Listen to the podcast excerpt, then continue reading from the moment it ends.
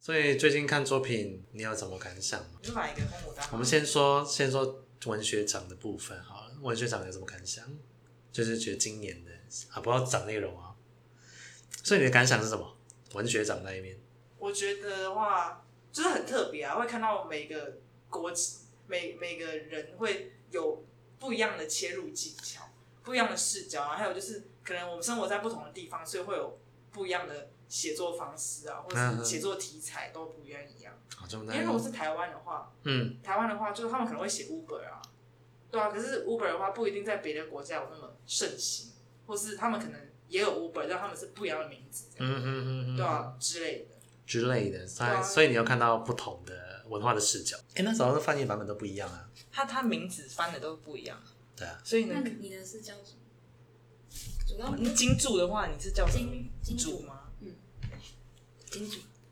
主那素心是谁？素心是牡丹她妹吗？嗯，她翻茉莉耶，所以我就不知道谁哦是那应素该心。那应该就是素心，因为素心是一种花，那茉莉也是一种花，那就是应该就是素心。那你有百威吗？有啊，百威有啊，那她就叫百威啊。好，那茉莉应该是素心。那百威她老公是叫若水吗？对。哦，那好吧，不知道大家翻的很特别，我也分不出来。这是安德年，我我还没看到那边欸我找不到安德年啊，我有找到富兰德，但我没找到安德年，因为我是看人物，我看人物然后选的，我前面有认真看，然后后面是看人物。好了，欢迎收听《每次来点绿糖》，我是唐边。我是菲菲，我是 Bonnie，好，我们今天其实要来谈，我们前面聊到那个，因为我们菲菲啊跑去当那个绿糖文学奖复审的灰记录啊，他当中也看了很多作品哦啊。今天呢，当然我们今天的主题也不是在谈绿糖文学奖，我们就在谈啊绿糖的另一部小说，诶、它另一部小说叫做《红牡丹》啊，《红牡丹》这个作这本小说比较特别的地方就是女主角啊，她她描写一个女主角啊寻求真爱的故事吧，哈、菲菲好，嗯，你可以讲一下《红牡丹》到底在讲什么吗？哎、红牡丹的话，其实就是这个女主角的名字啊，因为女主角的名字叫牡丹啊。然后呢，因为牡丹花本来就是那种非常艳丽的花嘛，然后呢，其实牡丹，其实女主角牡丹的个性也是这样，就是她她很自由、很奔放，然后呢，她也她也很漂亮，就是她的人生过得非常的红花鲜艳，然后又艳丽，这样就是她的个性啊。哎、这听起来很像浪子， 哎过得很像浪子的生活。对啊，然后我就我觉得有一点啊，但是我觉得她一开头就是一个丧礼，对啊，她一开头就是她，所以她是个寡妇，嗯，理论上对啊，她应该就是个寡妇，然后然后在那个离开丧礼的途中就遇到她的旧爱，对啊，对啊，对啊是这样吧？我觉得剧情是这样，然后遇到旧爱就天雷勾动地火。没有一开没有一开一开始是就是他他在葬礼里面，然后呢，因为他现在要把他要把那个骨她老公的棺木送回去，送回那个娘诶，是娘家吗？还是反正就是要送回回家他老，乡这样子。对，送回老乡嘿。然后呢，那其实其实那个其实牡丹非常不喜欢她的老公，哎、怎么说？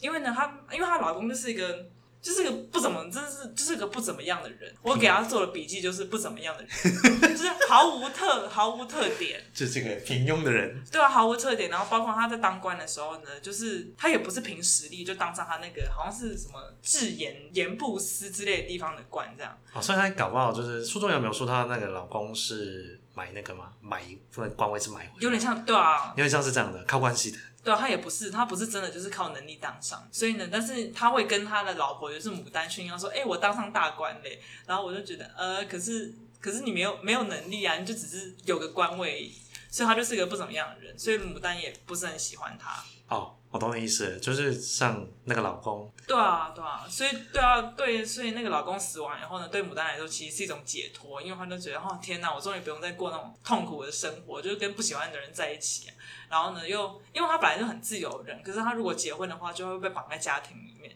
所以呢，她她的一切关于爱情的自由，还有关于她人生的自由呢，都没有办法突破。你先说一下那个小说的背景是描述在哪个年代啊？她是哪？哦，那个，对对对，清末的时是候清末吧？我记得清末那个年代，所以他们如果按照一些写作的考据的话，清末那个时候应该是媒妁之言吧？嗯，但是那个年代，先不说写作的年代，因为这本书写的，因为他是在一九六二年写这本书，啊，这本书写下来啊、呃相较于其他作品，这本作品相对来说哈、知名度并没有非常非常高这样子。嗯，不过我觉得他很大胆呢、欸你不觉得吗？你说要挑选这种题哎、材，我觉得挑这个情况超大胆的、就是一个男性作家来挑一个女性在那边。一开场哦，就是他寡妇，然后就开始遇到各式各样的男子的故事，的故事，这样子。对啊好啊吧呀、所以第一个先说就是波尼啊，波尼，如果你觉得要形容这个红牡丹哦，用一句话来形容这本书，你会怎么形容它？嗯，就是一个敢爱敢爱敢恨的女子的人生故事吧，人生故事这样子，有没有看？有没有觉得像看那个八点档一样？ 是有一点八点档就是风格，古代版的八点 档。古代八点档。不过我觉得以前的书或者说情节要够狗血或者够激烈才有看的价值嘛。好，我们继续讨论下去哦，就是先说一下哦，第一个人，你刚刚谈论到她过世的老公就是个平庸的人嘛。对啊，牡丹呢？你要怎么形容她？我妈我觉得她就是那种那种上海新时代女子哎、嘿，因为她就是她其实是有读过书的，嘿，然后呢，她所以她有点文学底子，然后她又长得很漂亮这样，然后呢，她又不拘那种，她又不被传统所影响，所以呢，不像就是她普通女生那个时候可能都会穿裙子啊、旗袍啊，但她就会穿裤子什么。然后人家就会觉得她不端庄，但她其实觉得自己就是很自由、很奔放的灵魂，这样。真所以的她很算奇怪特别哎、就是一个清末的时候会出现这种女子，不是对啊很奇怪吗？嗯，有时候你看的时候以为是民国初年，那其实实际上的故事发生的时间是在静默，清末嘛，嗯，那、不觉得很奇怪吗？还是有点怪怪的， 对啊，还蛮奇怪的。这还蛮怪怪的。不过他好像是要刻意写在这个年代嘛，你有觉得林语堂是刻意要写在这个年代？就是营造那种强烈的对比，这样传统跟新时代的对比。哦，那为什么要写在那个年代啊？我觉得应该说，就是也跟他的思想可能有点关系吧。毕竟林语堂也是受西方教育啊，哼哼然后他觉得他也是个自由的人，或许他想要可能透过这个作品，然后透过不一样的视角，然后来宣来就是讲述自己心中的观念啊之类的。或许吧，嗯，或者吧。好，然后接下来就是牡丹嘛。那波女，会觉得波牡丹是个什么样的女子？在你看的过我程里觉得面，他就是那个年代，不是大家都会被那种就是很保守的家庭观念啊，或是一些伦理道德价值观所绑住，所以就在那个时代的女女性吧，就是可能都不会那么的有自由去追求自己想要做的事情，嗯因为他们可能就是一辈子就是会被他们自己的婚姻所绑住，然后也没有办法真的选择自己所喜欢的人事物。嗯哼哼哼哼，然后我觉得牡丹她生活在那个年代算是一个非常特别的一个存在，因为她她的个性就跟当时大家所认可的价值观就完全不相同啊，而且她其实也不太不太在意外人怎么讲她，她就是勇敢追求她自己认认为是对的事，她很勇敢的去追求她自己的幸福。嗯嗯嗯。这样听起来，牡丹好像是从现代穿越过来，对啊，感觉蛮像的。感觉很像现代穿越过来的人啊。就是以我以我的理解哦，那个年代的女性很少这样子。不过算了，反正是小说嘛，嗯，所以让他这样写。不过如果是真的话，我觉得如果是他老爸哦，搞不好我会直接气送死我气死啊！或者说我直接送他去那个、啊、去出家之类你的，哦，当尼姑之类的。Anyway，好，但是小说小说的人物，我们就先不讨论他是不是真的这样子，因为是都是虚构的。嗯，哎、我们是只是希望说，透过我相信作者也是希望透过一些人物的个性来反映一些社会状况。哦我说他想要表达，就是刚刚你所说的，菲菲所说的，他想要透过人物来反映出自己的一些想法或者自己的一些观点。好，好，那接下来我们讨论第一个人，就是牡丹的第一个男子。好，我是老公过世之后，他第一个男子是，他讲他的旧爱嘛，对不对？没有没有母，哎、这算我觉得是青梅竹马，青梅竹马，哇，对那真是一个经典的经典的开场，青梅竹马。因为“旧爱”这个词呢，我觉得有点广泛，嗯嗯因为红牡丹这个故事的架构呢，很很像那种牡丹的异性游记，就就因为他就是就他可能在好 OK，他先结婚了，结婚以后他又。再去找他的青梅竹马嘿，然后青梅竹马，然后又下一个，然后又下一个，然后就不断遇到各种男生，然后后来最后结婚的故事这样。所以呢，所以接下来牡丹在她跟她老公分开之后呢，她就决定要去找她的青梅竹马，找他干嘛？就是因为他，因为他其实他们他们的关系非常的八点档，哎、就那个青梅竹马其实已经结婚了，然后所以、哦所以牡丹他的小三，那我哦，牡丹甘愿当他小三这样子，因为他觉得这个男子值得投靠还是怎么样？就是因为他他们非常的相爱，牡丹觉得他们很相爱，哦包括书里面就有很多那种非常热烈的情诗，这样然后呢热烈的情书，啊然后写给那个青梅竹马，然后我刚开始看到以后，我就觉得那个青梅竹马是不是有点有点渣？我想说这怎么回事？你都已经结婚了，别再找小三了吧。但是呢，后来哦，不行，因为他是情魔，男生男人还是可以那个娶妻。哦你想想看有没有这个问题？ 对耶，好像没有这个问题，好像没有这个没问毛题病，没毛吧？病。哎，我不能，我们不能被现代的观念所束缚。 真的我们又回到那个年代，思考一 OK 下的那个人那时候的男子哦，是可以娶三妻四妾的。但是牡丹好像，他不太想要做小妾，对啊，对啊，她也不想当妾啊，所以他想要当正宫。他嗯，就一直在等待。对，啊她就等待就是那个青梅竹马跟她分手的，呃不是不是，他先跟修掉，他的正气，对对然后对对自己对扶正王扶正这样子跟那个。对啊，哦，她就凄凉的在那个金山寺，然后就是一个很被动哎、凄凉的等她这样，啊，对那、啊结果了，后来后来嘞，就是一直在等待，但是没有回应嘛。对啊，因为她就是写信给他，然后都没有回应啊，你等一下，他第一个那个青梅竹马的名字叫做金竹，金竹，嘿，金竹嘛，嗯哦啊，金竹。后来下一个男子是，那金竹就是一直痴痴的等啊，没却没有回应。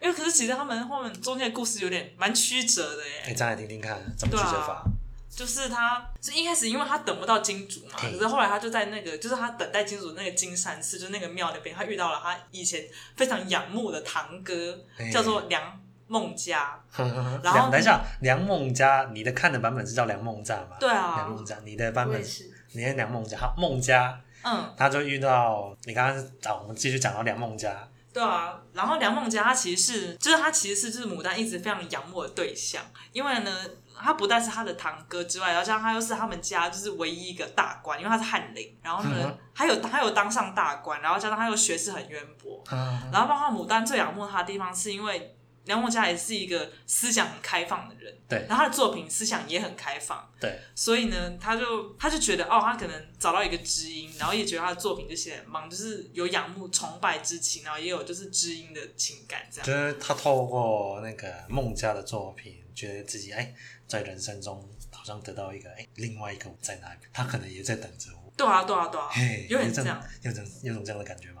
后来呢？后来他们就在太湖上面就是相遇了。嘿，然后后来呢？后来这我觉得这个故事真的很荒谬。我看到这个，我看到这个情节之后，我就想说，Oh my god，Oh my god，然后太荒谬了。在干嘛？就他们他们就在他们就在船上附近，然后遇见对方这样，然后后来呢你，说这样逆行，就是这这个应该说，因为那个时候是因为牡丹那艘是运官船，哎所以有点晦气。然后可是梁梦家那个船又是大官船，对那所以一开始就是让下人们就觉得那运官船很很很晦气，这样不要靠近它。可是后来他们好像是相撞还是怎么样，反正就撞在一起。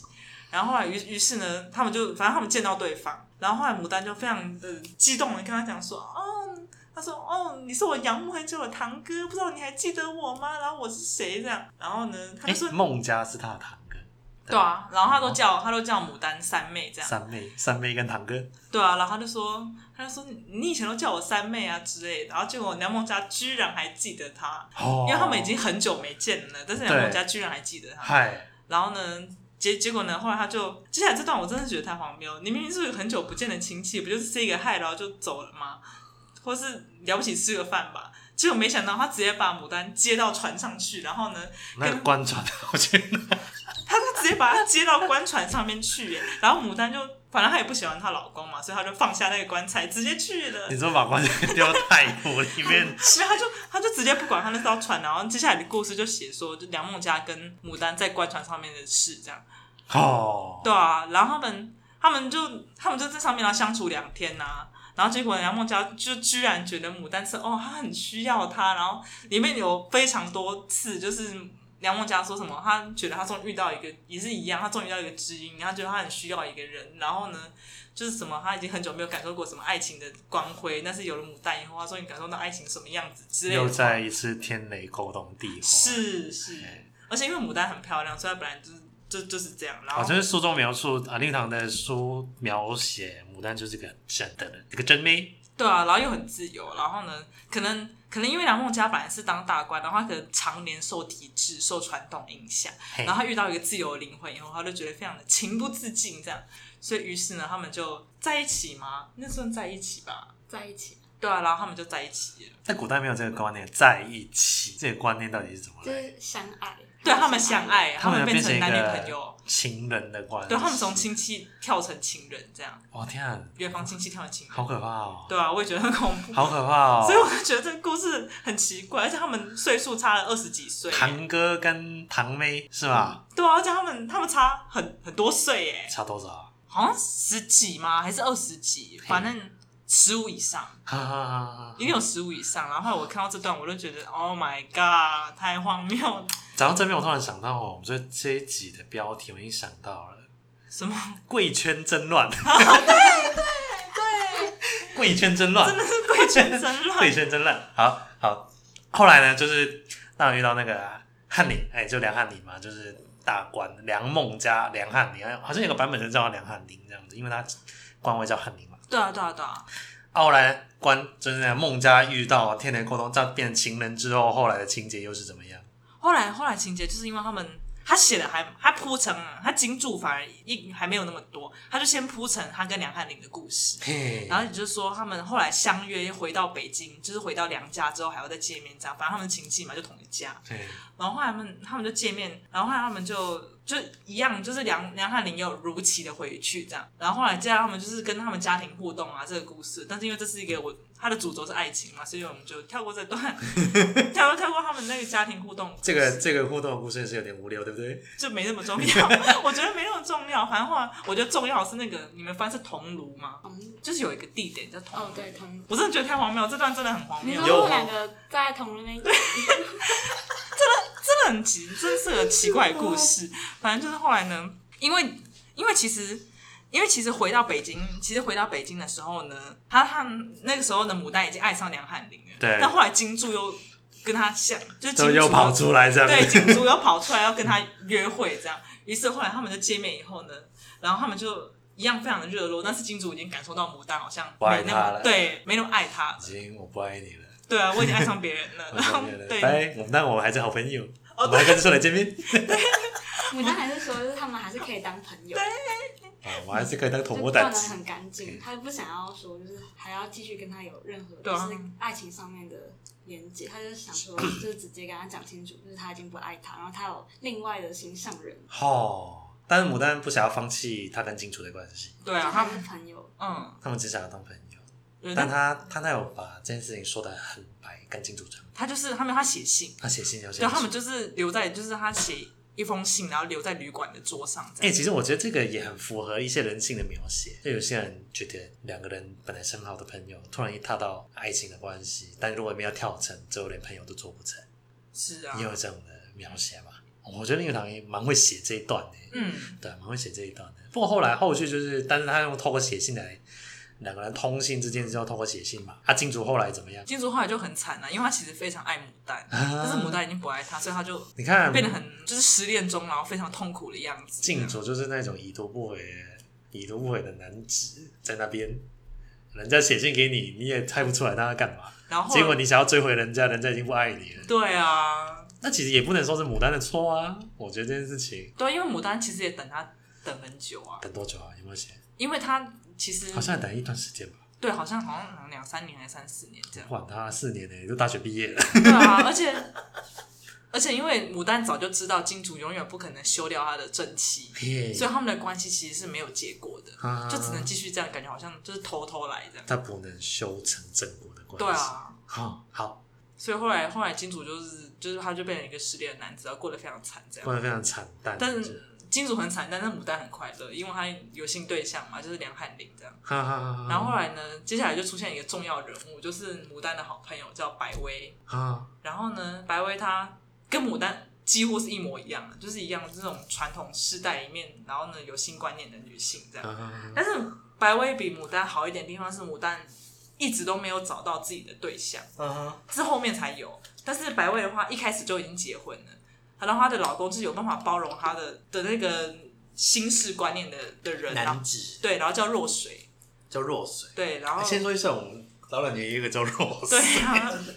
她是个女生，好啊，若水怎么样？ 哎、好奇怪啊，一直叫若水，一直浮我觉现得这她的个名字脸。还蛮好听的，好，就上上善若水那个若水。对啊，对啊，弱水，哦，找到这边就是白薇跟白薇有个老公叫若水，对啊出现一个新的人名若水。嗯。这个人出现也剧情要发生什么样的转折呢我觉得，我觉得那一段真的是， ？Oh my god！对我觉得，我觉得这是最重要也最让我惊讶的一段，就是前，就是书的前半部分，我觉得很重要，但是又让我很，我觉得很冲击的因为我段坦白落说，前半部我觉得听起来还算正常，顶多就是云关船那边有点奇怪，你老公在那个大厅就这样子没。有，接下来的故事才是最荒谬哎的。怎么说波尼有看到这段吗？ 有啊因为真的太可怕了。然后你就想是到是有点冲击，就是没想到那个年代的人还会有这 样的人发生。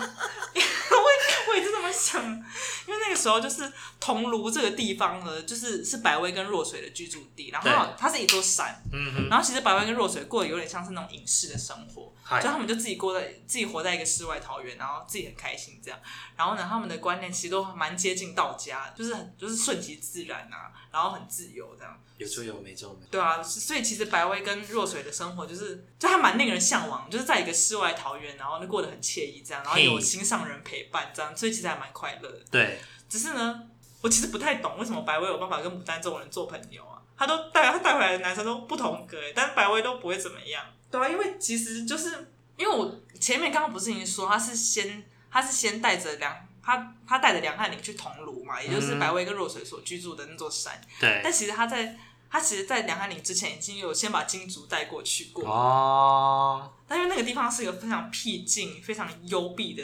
地方，山这样，所以嘿，他们就在那边，然后发发生了一些可怕的事。就就例如说，那个白薇完全心领神会，说牡丹跟牡丹为什么要带梁汉林来这边，所以呢，他们晚上的时候就自动消停，大家离开这样。然后于是牡丹呢，就把就把他带去哪里？是一个洞吗？一个山山洞吗？还是山想壁？去一个非常偏僻的地方，就是没有人。对啊，然后他们就在那边发生关系，这样那边荒郊野外 啊，可是我觉得这件事情，真的是太荒谬那我们了。在野外交合这件事哦对情，啊，而且而且那个而且那个地点呢，是他牡丹原本就有跟金主来过的，对，所以嗯呢，他带梁汉林去的原因，就只是因为他知道这个地方不会有人，很赞， 没对，有很人，赞，没有 人，没有人就带他去。但是百威知道这一切，对，白完你全是知把不同道，的男人带过去那边，没问题。白薇完全没有觉得有问题耶，我那时候看完觉得天哪，牡丹会不会太可怕了？你说他如果是带去 啊，如果我们回到那个时代，如果你就要带去客栈或者说那种旅馆，你就觉得还 OK。但是他是去一个山上，然后一个山洞里面，对啊，我都不知道，我不知道这段有什么隐喻啊。但我一开始看的时候就觉得很很冲击，很冲击。对啊。然后加上因为其实其实梁汉林他就是他就是一个儒者，然后书读的很多，对，所以呢，他一切观念都很传统，所以他一开始来的时候，他他其实算是比较被动的那一方，对是牡丹引导他这样。哦，对啊牡丹当主动的那一方对，没错，哦，然后带去一个叫桐庐山上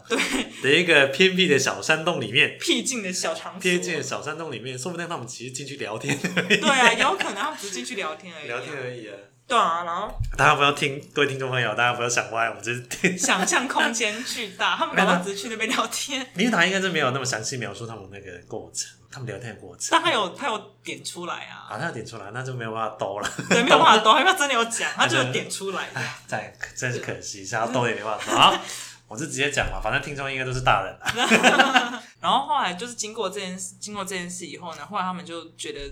他们的关系就越来越亲密，这样你说那个就是梁汉林牡还有牡丹这样。丹跟汉孟家 A K A 汉林就对越来越亲密，就自从去了桐庐 山的小山洞里面之后，然后他们就聊天聊了一整个晚上以后呢，啊他们就变得越来越亲密这样。嘿，然后后来呢，他们可是他们虽然感情很不错，但是牡丹呢，牡丹开始觉得有点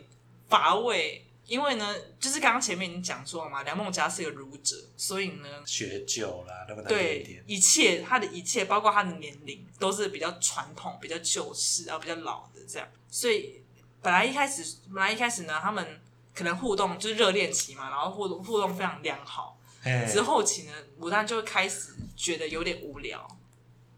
他就越来越喜欢自己一个人这样。嗯哼哼哼哼，我觉得这样看听起来，女人都需要洞穴期。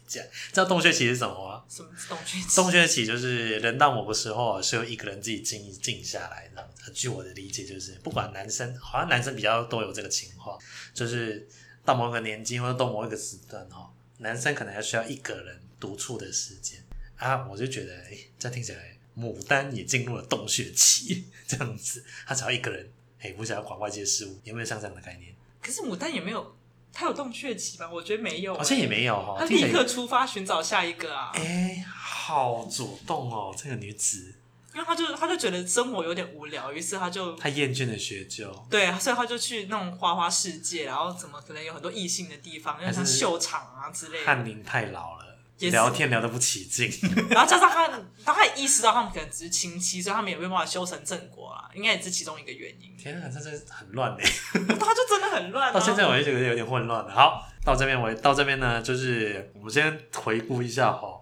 牡丹一开始老公过世之后，第一个遇到的男人就是她的青梅竹马金主，后来呢，在等金主的过程里面呢，一直苦苦等不到，等不到之后呢，他又遇到另外一个新的对象，就是梁梦斋 （A.K.A. 梁汉林）哦。那梁汉林就是个大官，他们在太湖的船上，因为发生了中追撞事故还是怎么样碰撞事故而认识，然后后来又在一起。然后他们顺带一，他们两个人之间是亲戚关系。然后呢，就是但是呢，梁梦斋跟那个牡丹呢，年纪上也有一点距离。所以呢，在带两个人之间相处久了，牡丹就觉得有点厌倦了梁汉林，嗯，可以这样说吧，对对，我觉得是。已经厌倦了梁汉林，所以牡丹就想说再出去走一走，看看这个世界有多大。嗯，后来呢，哦，然后后来呢，就是，于是他就，于是他就去外面嘛，然后就遇到了另外一个男生，哎，然后那个男，生呢，就是他以后的结婚对象，好好，然后叫傅南德。富男的，对啊，然后呢，富然男后的就是又是一个什么样的男子呢？但因为我我就是我我看了那个片段呢，就是就他就是傅南德呢，非常的，我觉得有点他非常的热烈的喜欢上牡丹这样。对，然后呢，因为傅南德对牡丹来说，就是相对于梁梦佳来讲是年轻年轻的少年，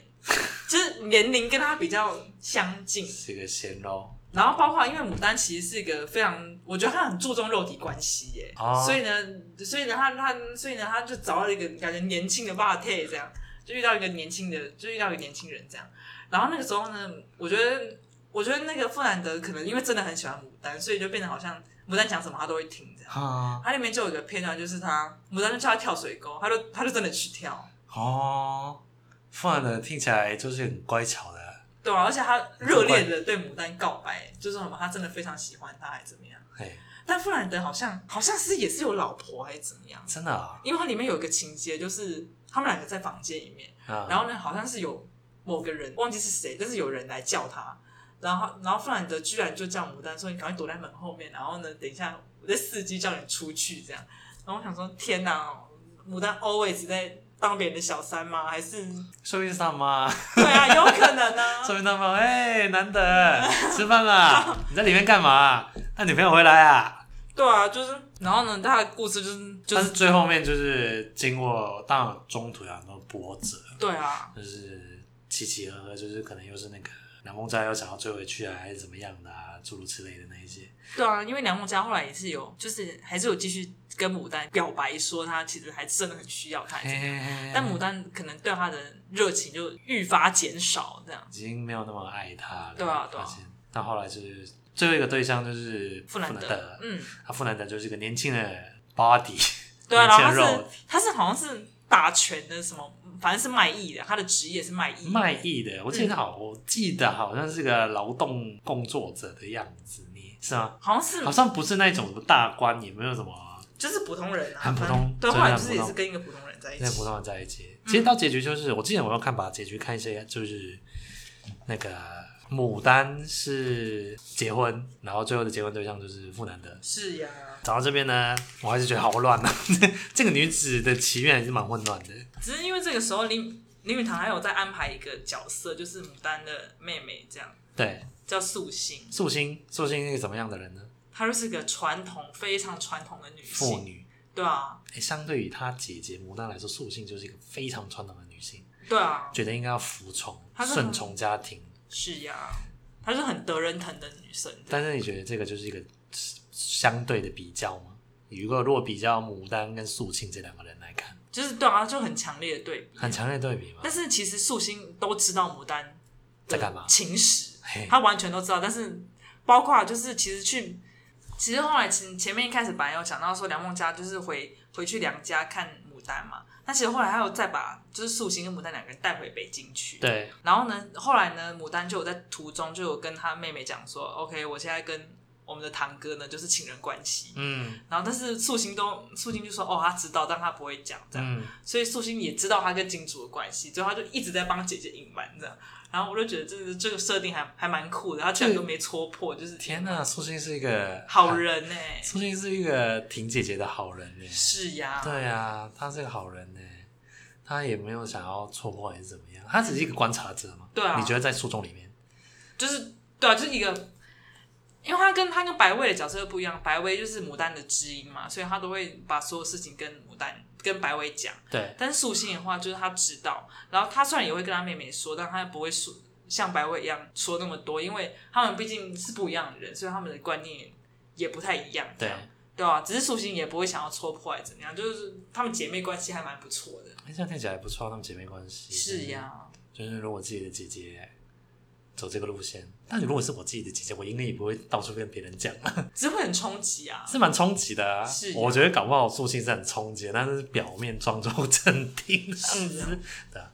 你有没有想过，如果自己是牡丹是怎么样？我没想过哎、因为我觉得那个太惊人了。对啊，因为他的他的爱情方式，我觉得就是他追爱的方式，我不是很认同哎、你不认同啊？对啊，因为他感觉就是喜新厌旧啊。啊，就是他可能这个不好了，然后又换下一个，然很后摩这个登啊，我觉得他这很素食啊。她的对啊，太过前卫了，我比较没有办法很前卫接受。啊，你呢？波你波你觉得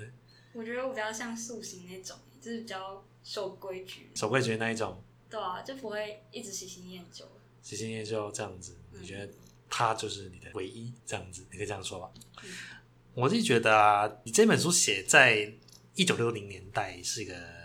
蛮特殊的年代，因为我们其实也谈到说女性婚姻这件事情，不同的女性对于婚姻又都有不同的看法，只是说那个年代可能没有像现在那样子那么多元开放。如果拿现代的状况来看哦，我们对女性追求爱这件事情啊，啊，如果好。问一个问题：如果今天牡丹是个男生，他追求的是其他女生，你觉得这个故事会很奇怪吗？不会，我觉得那个年代还蛮正常的。 是吗？嗯，所以我觉得这件事情又反过来，他为什么女生做这件事情会变得好像他不守妇道，但是男生做这件事情好像又变得没有问题。没有问题。就有时候，因为我因为我当当时我一开始看了这本书的时候，我们都会先入为主，觉得素那个谁牡丹是一个水性杨花，我们会这样形容女性。但是如果今天我们把牡丹，这个假设角色牡丹是一个男生，他追的都是女生的话，他反而就变得好像一切的一切都很是很合理的样子。但我觉得这样子，但是我觉得林语堂大胆的尝试用女性作为一个故事的主角，嗯这样的女性作为一个故事是非常非常大胆，也非常非常前卫的。那当然，我说当然还有一些地方啊、如果照今天来看哦，有些人会觉得女性不见得要结婚才是好的，当然会有这样的看法。但是以我来看，我觉得算是上大前卫，也上大先进了。如果尤其是一个男性作家来去描写女性的一些家庭跟爱情状况来说，我觉得是写的挺好的。我觉得还还有值得看的地方，嘿，我觉得是很有趣的一些观察这样子了，嘿呀、所以当然我说。这本书值不值得看？我觉得如果你有时间，或者说你对于那个因为他怎么去描写女性，或者说当时候女性的女性以女性作为主角的描写，有点兴趣的话，其实都可以去看看这样子啊、就是里面有一段我还蛮印象很深刻嘿的话，这样就是这是牡丹跟梁梦佳之间的对话，对，然后我们在讨论关于儒家的问题，这样。嗯哼，然后后来牡丹就是说，她觉得儒儒家的道理呢，我们女生承受不了。她说男生学者们总是说要文以载道，但是其实她说其实女生根本就承受不了这些传统对我们的束缚，这样。然后我就觉得嗯，印象还蛮深刻的，就是那个时候那个时候的林语堂，或者是那个时候笔下的，就是他笔下的牡丹，已经有这种。有点像反抗传统礼教的想法了这样。因为我觉得他讲这句话的原因就是古代的思想或是古代的思想是以男性为主，以男性的角度来看的。对啊，哎呀，他说会承受不起，当然是一定。所以我觉得他讲的这句还是蛮有道理的。好了，那你觉得这本书推推吗？我妈我觉得如果想要挑战看一下混乱的家庭状况或是什么感情状况清有末够八点档的话，你就可以看一下。我觉得比较像是那种，就是你压力很大的时候抒发心情的小品。小品小说这样子。对。啊，但这本书很厚吗？好像有点厚度哦。对啊。但是我觉得好像跟一般小说多一点点这样子，其实不多、不不算不算太真的太多不。算太大。波尼呢？波尼觉得我觉得算是一个蛮值得看的、欸，就值是得看啊 哈、这很难想象林语堂会写出这样子的书。因为那个女性的个对性因为有我觉得够鲜明对他刻画的蛮好的，哦。那我后后来我记得这本书其实知名度没有那么高，但是它我觉得是李宇堂的异色作品，相较其他之下哦，那那个什么《镜花烟云》啊，那些《朱门》啊，或者说其其其其其其他的作品来说，我觉得这个算是比较特殊的一些作品，或者尤其他的身份来说，那我觉得如果如果你 OK 的话，看看原文吧，因为它应该是有原文，原文是用英文小说写的，所以推推这本书。好，好，本集节目到这边，我是唐边，我是菲菲，我是 Bonnie，欢迎你，感谢你的收听，拜拜。拜拜。拜拜。